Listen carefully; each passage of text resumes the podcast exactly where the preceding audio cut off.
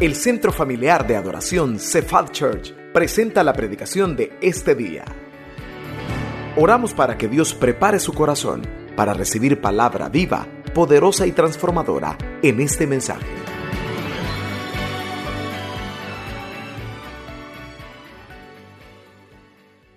Fue finales de la década de los 90 donde los especialistas en administración de de empresas dijeron, los negocios mundialmente se están quedando retrasados a los avances. La mayor parte de empresas, y cuando hablo de empresas no estoy hablando de un rubro, todas, ahí van incluidas todas, finales de la década de los 90, dijeron, bueno, principios, para ser mejor, un poco más específico, principios de los 90 fue madurando, pero allá por el 97, 96, 97, llegaron a una conclusión y dijeron, el mundo está avanzando y todos los demás nos estamos quedando. Tenemos que hacer algo. Y ellos le llamaron la reingeniería. Tenemos que hacer algo. Porque llegaron a esta conclusión todas las empresas, todos los rubros, a lo largo de pasar los años se van desgastando. Se desgastan los gerentes, se desgastan las economías, las estructuras físicas se van desgastando. Es necesario hacer algo, porque no nos podemos quedar. El mundo ha crecido tanto que ya no hay espacio para cambiarse de un lugar a otro. Tenemos que hacer algo y dijeron, vamos a crear la reingeniería. ¿Qué significa eso? Bueno, que con lo que tenemos no vamos a descartar a nadie, no vamos a desechar, sino que lo que vamos a hacer es examinarnos y ver en qué estamos mal, para mejorar en lo que estamos mal. Y ahí inventaron las famosas ISO, los que saben de eso, porque dijeron, hay que poner estándares mundiales para poder saber si alguien no alcanza esos estándares, significa que tienen que trabajar más internamente. ¿Sabe que igual Dios, antes que estos expertos allá por los 90 inventaran la reingeniería, Dios ya lo había hecho en la Biblia. Dios ya había dicho que los humanos nos gastamos con el paso del tiempo. No, no voy a hablar de la fuente de la juventud, no nos gastamos con el paso del tiempo. Y específicamente los cristianos nos vamos gastando porque tenemos tantas cosas sobre nuestros hombros que muchas veces ya no sabemos qué hacer. No sé si le ha pasado que últimamente ha estado teniendo tantos conflictos que honestamente a veces hasta las ganas de hasta de orar se le van. No tiene ganas de cantar, no tiene ganas de leer la Biblia, anda todo cabizbajo, y aunque le digan, nombre, ora, eso ya no le cala. Tiene tantas cosas sobre usted, sobre sus hombros, sobre su cabeza. Póngase a pensar una esposa, problemas en el trabajo, problemas con los hijos, problemas con el marido, problemas en la iglesia. Llega un momento en el que, ¿qué hago? Voy a usar esta frase que los de la reingeniería agarraron, pero que está en la Biblia. O se renueva o se muere. Usted decide. O se renueva o se muere. Las empresas dijeron o renovamos todo o se muere la empresa. Y espiritualmente esta tarde quiero decirle, o se renueva o sus fuerzas se van a acabar y ya no va a hallarle sentido a su vida. O se renueva, y esto lo vamos a aplicar a todas las áreas. Aquí hay varios, veo a esposos. O se renueva el matrimonio, o llega un momento en el que ya no siente ese sabor, ese romanticismo, esa, ese deseo de llegar a casa. Aunque todas las parejas que están acá siempre tienen el deseo de llegar a casa. No como dos dijeron eso. Ah, pues sí, hermano, se renueva se renueva. ¿Sabe que el Señor en la escritura nos enseña o nos renovamos o nos morimos? Por eso hay tantos cristianos que usted ve que perdieron el rumbo. Comenzaron bien, si estaban bien, si habían jóvenes que estaban bien en la iglesia, si estaban sirviendo. ¿Y qué pasó? Vaya conmigo a la Biblia, por favor, al Salmo capítulo 103, versículo 5. Salmos 103, versículo 5. En pantalla está siendo proyectado, pero por favor mantenga su Biblia abierta. Salmos 103, verso 5. Renovarse o morir. ¿Qué vamos a hacer? Salmos 103, verso 5. Mantenga su Biblia abierta, por favor. Dice así la escritura. El que sacia de bien tu boca, de modo que te rejuvenezcas, como dice, como el águila. Se lo leo una vez más. El que sacia de bien tu boca, de modo que te rejuvenezcas como el águila. La Biblia siempre ha enseñado que Dios compara a su pueblo como un rebaño de ovejas. Siempre ha sido eso, que les dice de otra forma, pero no lo voy a decir cómo. Pero siempre compara a los creyentes con ovejas. Pero sabe que también Dios nos compara con este otro animalito. ¿Con cuál? Con el águila. Hay varias porciones de la escritura que le enseña a uno con respecto a esto. Pero ¿por qué Dios? Bueno, si habláramos de las ovejas, yo creo que ya todos sabemos por qué nos pone en comparación con la oveja. Todos recordamos el Salmo 23, eh, donde habla acerca del callado y de la vara. Todos sabemos eso. Pero ¿por qué también nos compara con este animalito, la, el águila? Quiero rápidamente describirle lo siguiente. Dentro de las aves y dentro de la especie de las águilas, hay una en específico que es el águila real americana. Y ha sido estudiada esta águila real americana porque la edad de estas águilas son 70 años. ¿Cuánto dije? 70. Y la Biblia dice que la vida de algunos de los más robustos llegará a cuánto? 70 años. El águila real americana ha sido estudiada por eso, porque ¿cómo es posible que este animal llegue a 70 años? Hace un año y algo se nos murió nuestro último perrito, Akiro se llamaba, descendiente de Bruce Lee y Quachin Kane. No, era muy bonito Akirito. Era el último perrito que hemos tenido. 10 años, se hace parte de la familia. He oído a otros que sus perritos duran más de 14 años y cómo llora uno, ¿verdad? Cómo uno se apega. Pero llega un momento en la vida de estos animales domésticos o algunos que no llegan a durar tanto. Pero el águila real americana dura 70 años.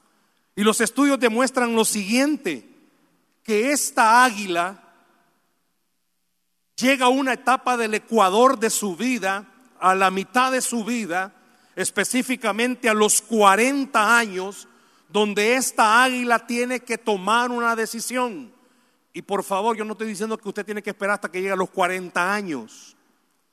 El águila cuando llega a los 40 años tiene que tomar una decisión.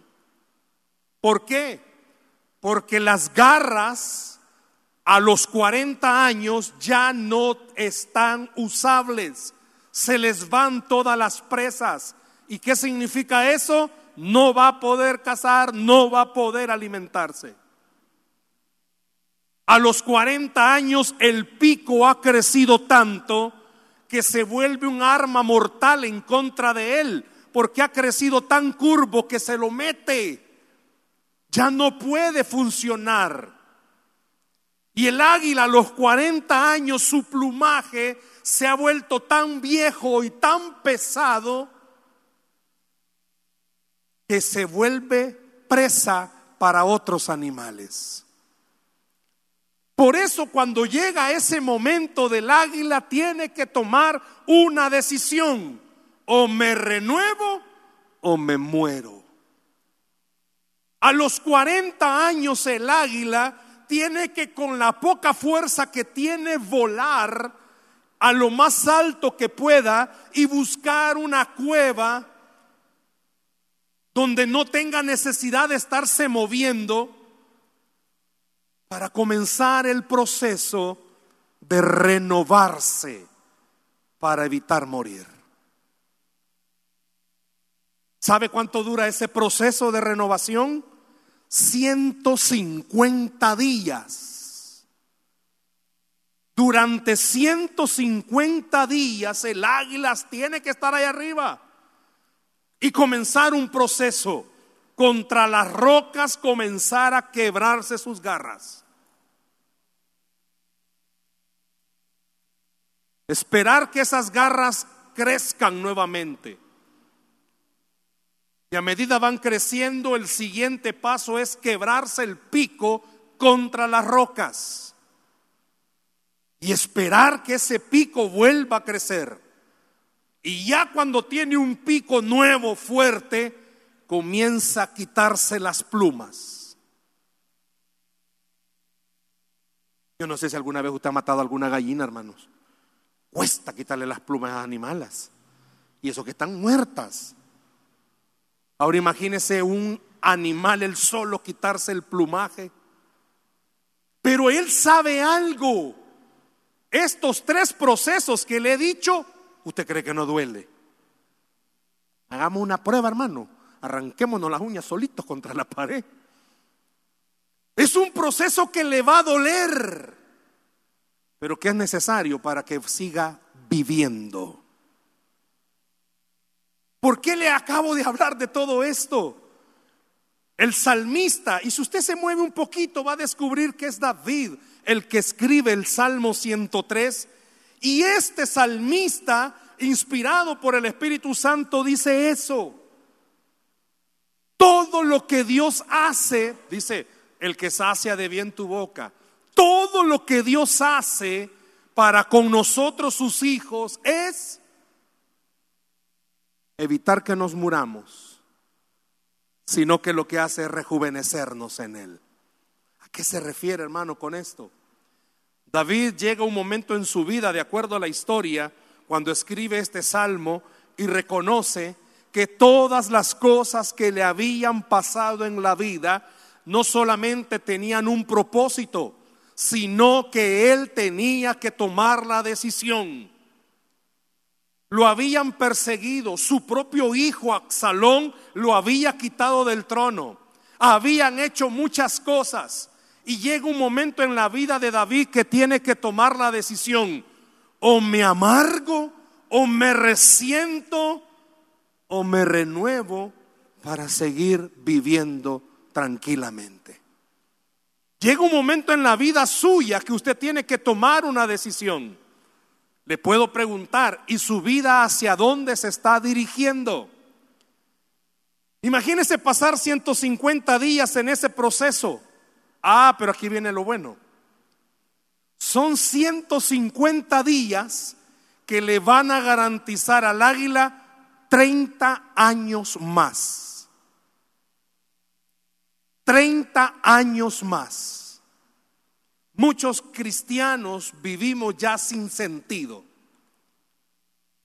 Y a veces ya no le creemos ninguna promesa al Señor. Y a veces vemos nuestros procesos, nuestras familias, y en vez de creer que Dios de verdad pueda hacer cambios, renovar, convertir bien a nuestros hijos o ver servir a nuestros hijos, en vez de creer esas cosas comenzamos a decir, no, quizás Dios no quiere eso ya y comienza a morir dentro de usted esa fe de creer que Dios puede hacer cosas sobrenaturales. Yo le digo algo en esta tarde, usted decide, renueva su fe en el Señor y vuelve a creer que de verdad Dios dijo ser quien dijo ser, o va a morirse en el intento y ya no va a tener fuerzas para seguir adelante. Hay muchos cristianos que usted los conoce, han pasado situaciones difíciles, pero difíciles, han perdido muchas cosas y se quedaron estancados. Ya no quisieron seguir ni en la iglesia y si vienen solo es una forma ritual de hacerlo porque allá adentro se sabe que tenemos que estar cerquita del Señor. Y aquí viene la pregunta, muchas veces uno de padre mira a sus hijos adolescentes, ¿por qué ya no quieren seguir tanto al Señor? Quizás se ha muerto algo dentro de ellos. Tienen que renovarse. Así como al águila le acabo de decir tres señales, garras, pico y alas, también el Señor nos da a nosotros señales para saber en qué etapa estamos. Donde ya no le hayamos sentido a muchas cosas. Donde ya no hay de verdad ese fervor de poder creer que tenemos a un Dios todopoderoso. Se nos ha olvidado quizás esa idea que Dios sigue sentado en su trono. Quizás se nos ha olvidado esta idea que aún eso que le ha pasado en las manos del Señor es de bendición.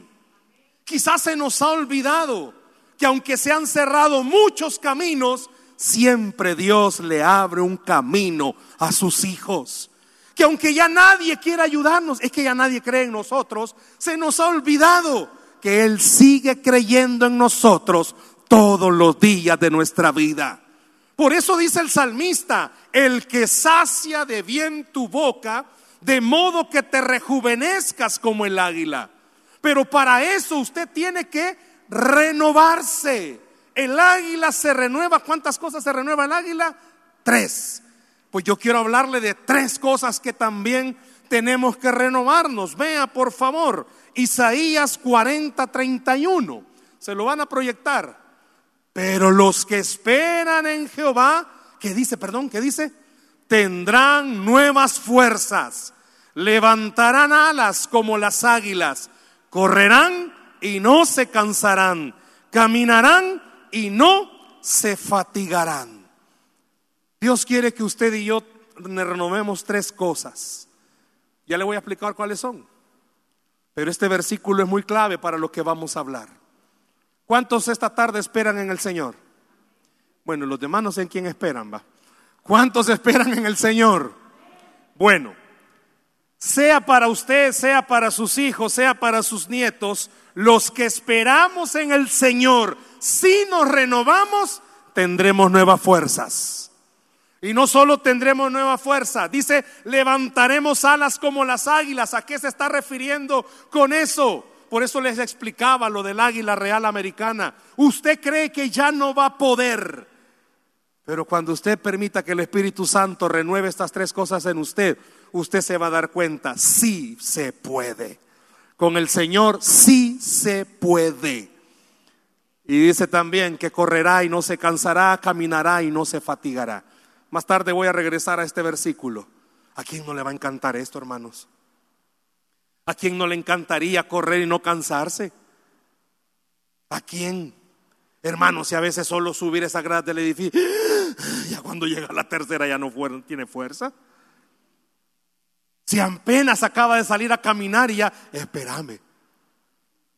Ahora espiritualmente hablando, ¿a quién no le gustaría, hermanos, no cansarse? que a pesar de que la vida nos presente pruebas, no cansarnos de estar esperando, porque tenemos a un Dios que siempre nos cuida. ¿A quién no le encantaría no cansarse? ¿A quién no le encantaría que a pesar de que tiene todos los problemas, usted no esté cansado porque sabe algo? No son sus problemas, son del Señor. No son sus aflicciones, son del Señor. Pero para eso hay que renovar. ¿El qué? Romanos 12.2. Lo primero que usted y yo tenemos que renovar es nuestra mente. Si lo está notando, lo primero que tiene que renovar es su mente. ¿Qué dice Romanos 12.2? No os conforméis a este siglo, sino transformaos por medio de la renovación de qué dice, perdón, de vuestro entendimiento para que comprobéis cuál sea la buena voluntad de Dios, agradable y perfecta. ¿Qué hay que renovarse primero? La mente. ¿Por qué hay que renovarse primero la mente? ¿Cuál es el campo de ataque del enemigo? La mente. ¿Dónde vienen los pensamientos? Tú no puedes. La mente. ¿A dónde el enemigo siembra la idea que todo está perdido? En la mente. Donde usted, hermano, comienza a maquinar todo en la mente. Si hay un pensamiento sembrado en su mente que usted no va a poder, ese pensamiento, si usted deja que se quede ahí, usted no va a poder. Alguien dijo por ahí, yo no puedo evitar que las aves vuelen sobre mi cabeza, pero sí puedo evitar algo, que hagan nidos sobre ella. Yo no puedo evitar, hermanos, y por eso el apóstol Pablo dice, no se conforme a este siglo. Cuando usted lee en el contexto y ve esta historia, el apóstol Pablo está diciendo, mire, mire, mire, mire, mire, mire, que todos los demás lo hagan no significa que usted tiene que hacerlo. Que todos los demás crean que esa es la forma de arreglar los problemas, no es la manera que usted tiene que hacerlo. No, hombre, renueves ese pensamiento. ¿En qué sentido? Recuerde que los cristianos arreglamos nuestros problemas orando. Aunque la gente le diga que es ilógico, no, mi hermano, amigo, doble sus rodillas, que es el mejor lugar para arreglar problemas. No, no, no, hermano, discúlpeme, fíjese que están dando un coaching sobre cómo arreglar relaciones. Pues váyase a ese coaching. Pero le voy a decir algo. La Biblia enseña que el creó el matrimonio es el Señor. Entonces, si Él lo creó, renueve su mente. No hay mejor consejo que usted pueda recibir para arreglar un matrimonio o una vida que el que está en la palabra del Señor. Usted se renueva o se muere, hermano. Yo conozco gente que han ido a 25 mil coaching y siguen igual. Bueno, no tanto, porque ya saben cómo pelear más. Pero usted decide. Usted decide. El mundo ha enseñado cómo se arreglan conflictos. No, es que este resentimiento que tengo ya va a ver cómo me lo voy a arreglar. No, la Biblia enseña cómo se arreglan resentimientos, entregándole todo al Señor. Usted renueve su mente, usted decide. El apóstol Pablo cuando usa estas palabras dice, renueva tu entendimiento para que compruebe ¿Cuál es la buena voluntad de Dios agradable y perfecta?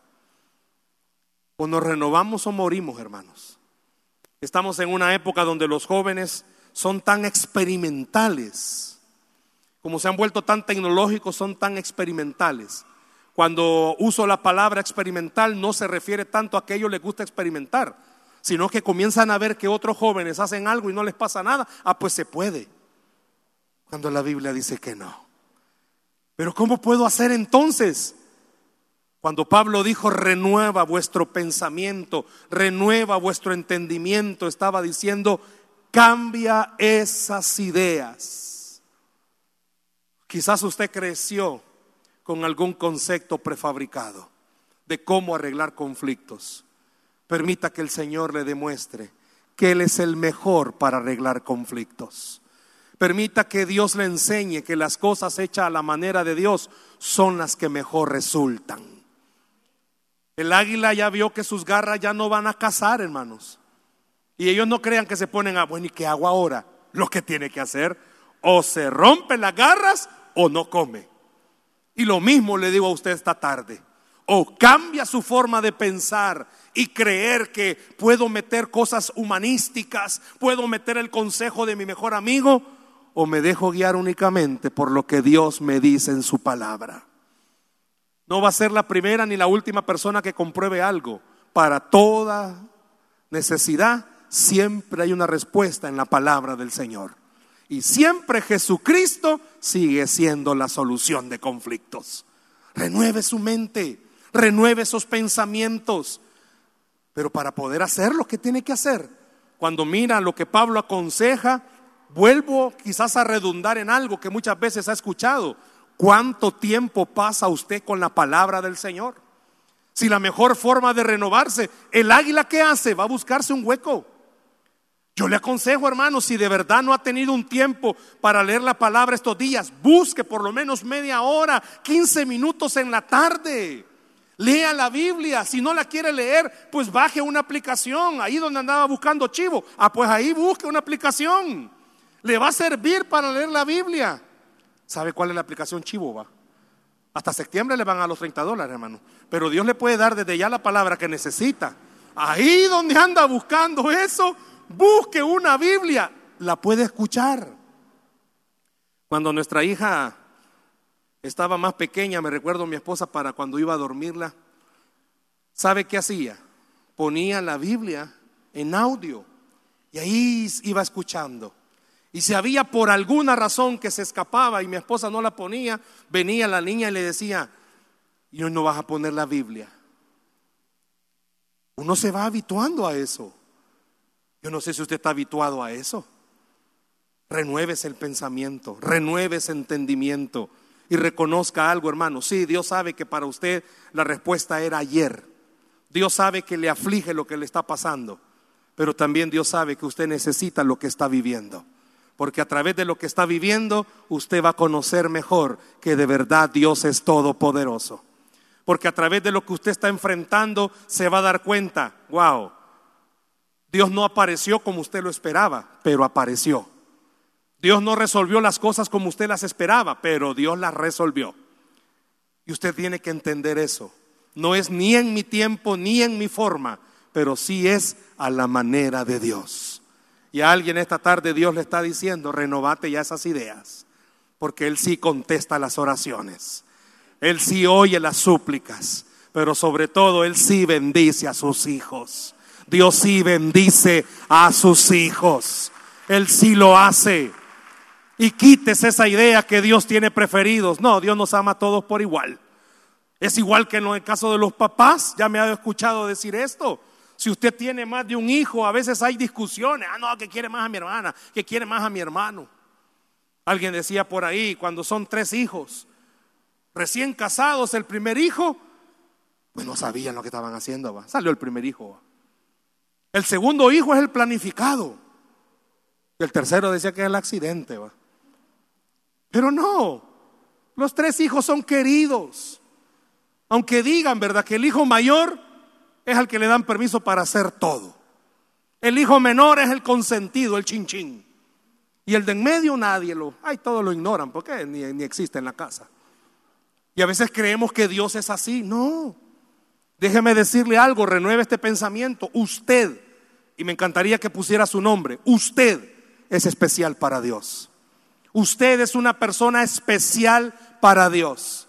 Y Dios le ha prometido a usted tener cuidado de usted todos los días. Y esto es importante. Cuando usted ve esa palabra que tendrá cuidado de sus hijos, no habla solamente de usted, habla de sus generaciones.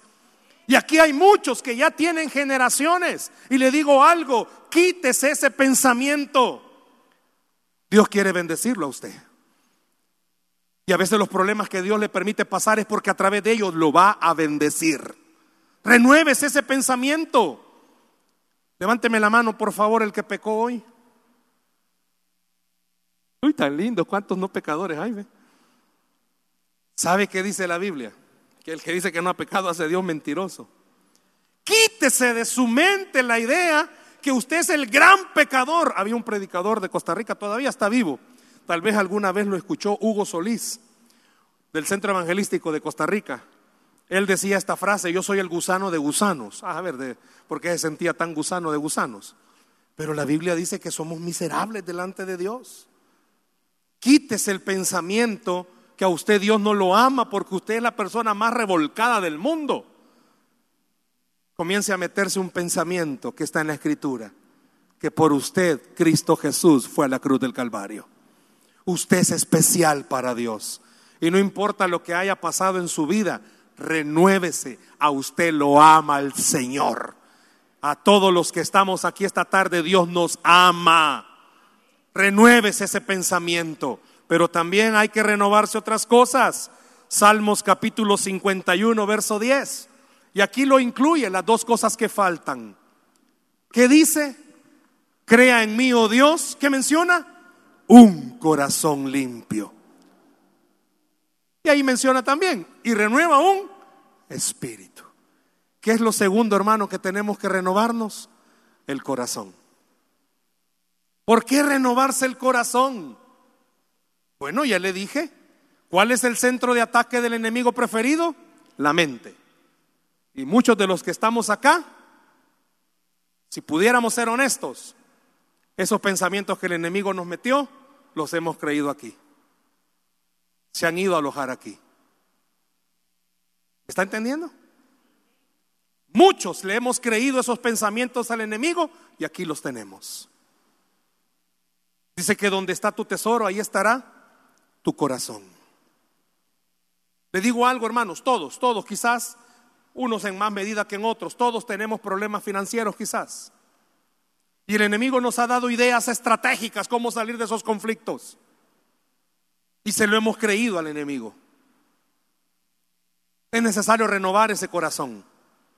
Porque usted sabe cuál es la única forma de poder ser bendecidos. Jehová es mi pastor, nada me faltará. No hay nada que el mundo me pueda ofrecer mejor que lo que Dios me puede dar. Y aquí habemos muchos esta tarde que le creímos o le han creído al enemigo con algún sentimiento de resentimiento, valga la redundancia. Yo no sé cuántos acumuladores hay aquí. ¿Cuántos acumuladores que les gusta acumular cosas? A la hermana Heise le gusta acumular cosas, a Yane le gusta acumular cosas. ¿Cuántos crecieron en una casa donde papá se arruinaba algo? guárdelo, va a servir en algún día. Yo no sé cuántos crecieron así. Yo crecí así, yo confieso pecador. Poca, con mi primer trabajo, imagínense, mi primer trabajo. En mi casa solo habían focos y con mi primer trabajo, estoy hablándole de bicho, mi primer trabajo, comprar de yo emocionado, que, que venían con un subolado, un armatoste para meter las lámparas. Y yo emocionado, cambié todas las lámparas de la casa. No me acuerdo cuánto gasté, pero me quedé sin pisto. Pues iban pasando los años, los tiempos y bueno, se fueron. Hasta que un día mi esposa comenzó a decir, no sirve para nada. La voy a votar. No, uh, van a servir. Yo no sé si oró fue la mirada que ella me hizo, pero tuvimos que votarlas, hermanos. Confieso yo. Mi papá me enseñó al verlo a guardar tornillos, clavos, acumulador. No sé cuántos de los que están acá les gusta acumular cosas así, pero sabe, también somos acumuladores de sentimientos. No, hombre, si hace 20 años le hicieron algo y todavía lo resiente, hermano todavía se amarga. Si usted no puede ver a esa persona porque siente hervor no de pecho, sino que de corazón. Somos acumuladores de emociones. Ya el Señor perdonó, ya el Señor restauró, pero usted permite que el diablo, y usted se pregunta, ¿y por qué? Porque lo tiene ahí en el corazoncito. Tiene que renovar su corazón. David hablando, crea en mí, oh Dios, un corazón limpio que este corazón de verdad ya no resienta nada, ya no piense como pensaba, ya no sienta como sentía. Que este corazón de verdad pueda creer y pueda entender algo. Si el Señor está aquí en este corazón, entonces deje que el Señor tan dañado cargue de todo lo suyo.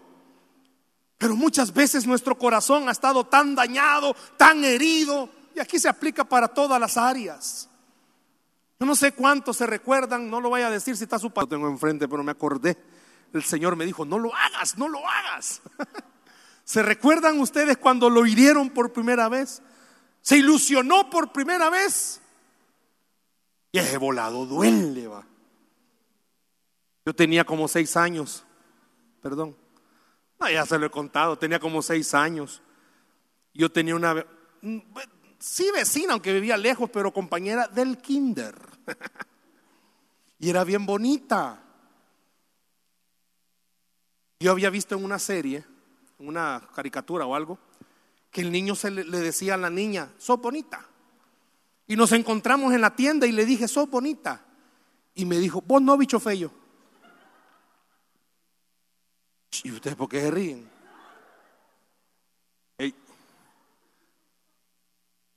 Mire, hermano, seis años. Pero sabe que eso, eso me marcó. Y yo crecí siete, ocho, nueve años tímido. Yo no le decía nada a ninguna cipota. Porque en mi mente estaba y en mi corazón estaba que me iba a decir so feo. Y yo crecí. Voy a abrir mi corazón en catarsis. yo crecí con la idea que era feo. Sé que soy feo, pero crecí con la idea que era feo. Claro, a esa edad no conocía del Señor, pero ahora al tener conocimiento entiendo por qué es importante renovarse. ¿Y cuántos de los que están acá sus papás los marcaron? En casa los han marcado, hermanos. Usted tiene que renovar su corazón. Los esposos tienen que renovar su corazón. No estoy hablando de amores pasados, estoy hablando de su pareja. No vaya a venir, Señor, renovame, qué cosas de pasadas, va. Porque a veces el esposo ha sido bien tosco, no ha sido atento, no ha sido cariñoso. O la mujer a veces no ha sido cariñosa. Los hombres somos sensibles, hermanas. Tenemos corazón. Ahí tuvo que haber dicho amén, doctor. Por favor, ayúdeme. Tenemos que renovar el corazón. Y estoy poniendo esta cosa así jocosa para que, pues sí, ¿verdad? Pero entienda, ¿cuántos sabemos aquí que en la vida alguien o un jefe, pues, nos hirieron en el trabajo? Y hay que renovar ese corazón. ¿Por qué? Porque ahí habita el Señor. ¿Y qué significa eso? Que para que un río fluya hay que quitar todos los obstáculos. Y quizás por eso a veces usted se siente todo seco internamente porque en su corazón no fluye la presencia de Dios como tendría que fluir. Porque en más de alguna ocasión Dios le ha dicho, sacate resentimientos, deja que el Señor te cure las heridas. Y David en este, en este salmo está mencionando que hay que renovarse el corazón. ¿Cuántos han necesitado? Ya llevo dos, renovarse la mente y el corazón. Pero esta partecita, miren lo que dice, y renueva un espíritu recto dentro de mí. Y aquí viene una de las partes más importantes que tienen que ver con el águila. El águila cuando está ahí arriba, sí le duele la garras, hermano. Sí duele el pico. Pero dicen los expertos que lo que más le duele al águila, ¿sabe qué es? El plumaje. Porque se ensangrenta toda. Y duele quitarse el plumaje. Y cuando el salmista está diciendo renovar el espíritu recto dentro de nosotros, en la forma en la que está escrito, está enseñando, muchos de los que estamos acá sabemos la verdad, Sabemos lo que la Biblia dice, pero no queremos hacerlo. ¿Me escuchó? Sabemos lo que tenemos que hacer, pero no lo hacemos. Ya sabe, hermano, alejado del Señor, usted no prospera, pero no lo hace. No le cree. Ya sabe, hacer las cosas sin consultarle a Dios le va a ir mal y lo sigue haciendo.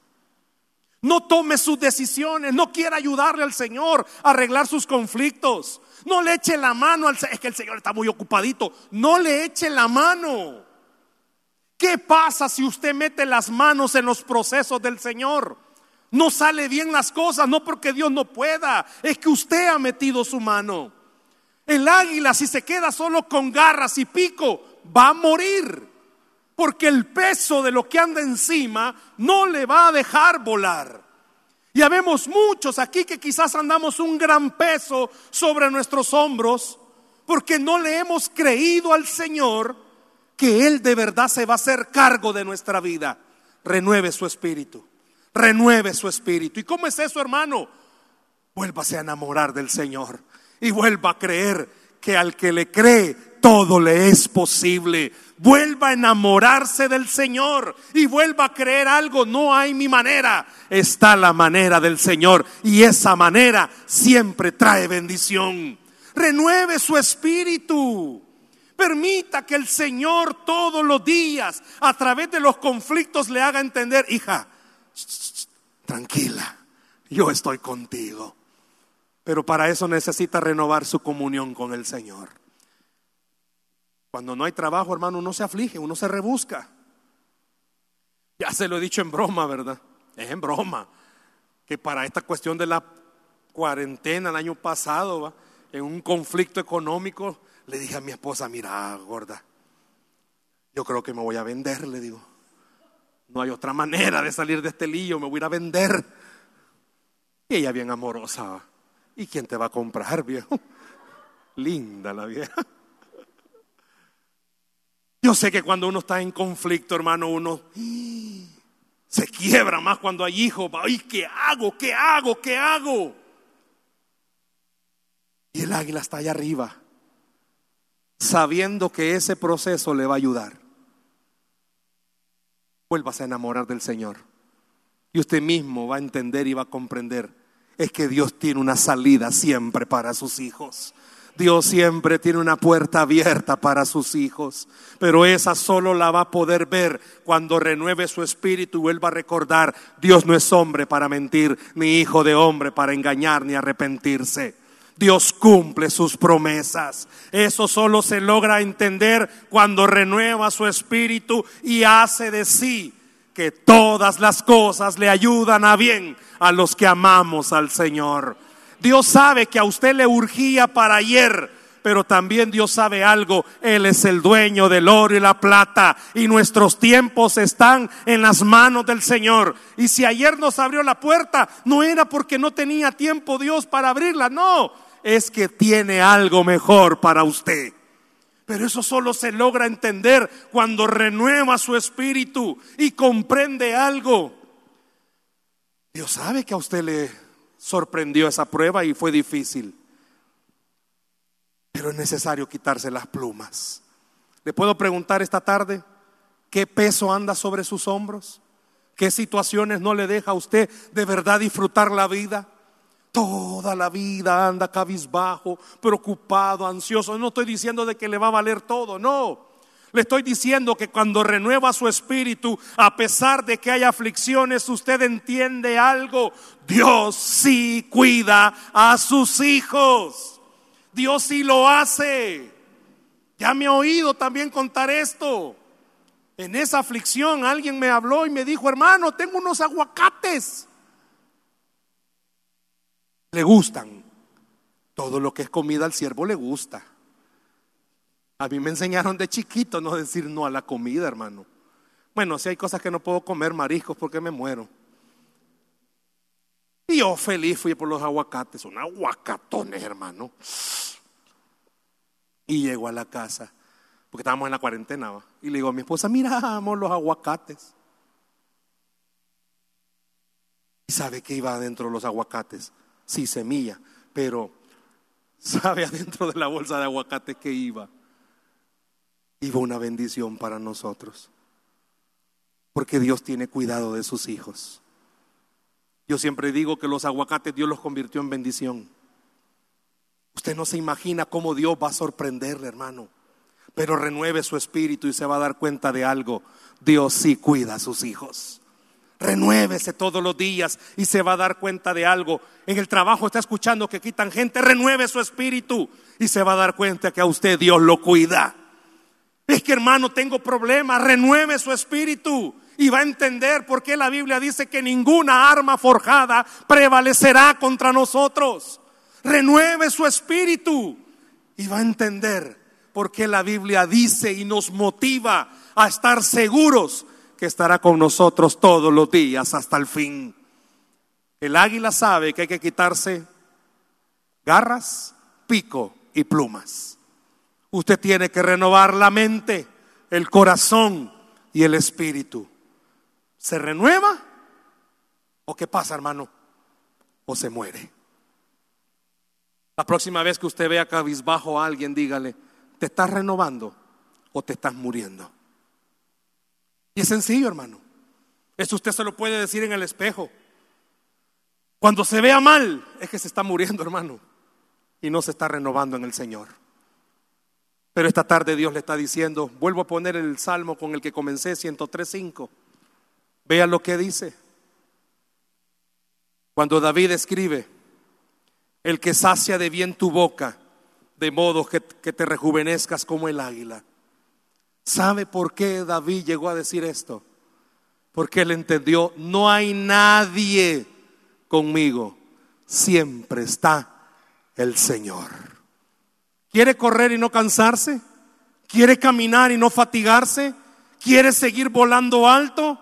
Renuévese y créale al Señor todas sus promesas. La Biblia dice que al que cree, todo le es posible. Dele un aplauso al Señor, por favor, en esta tarde.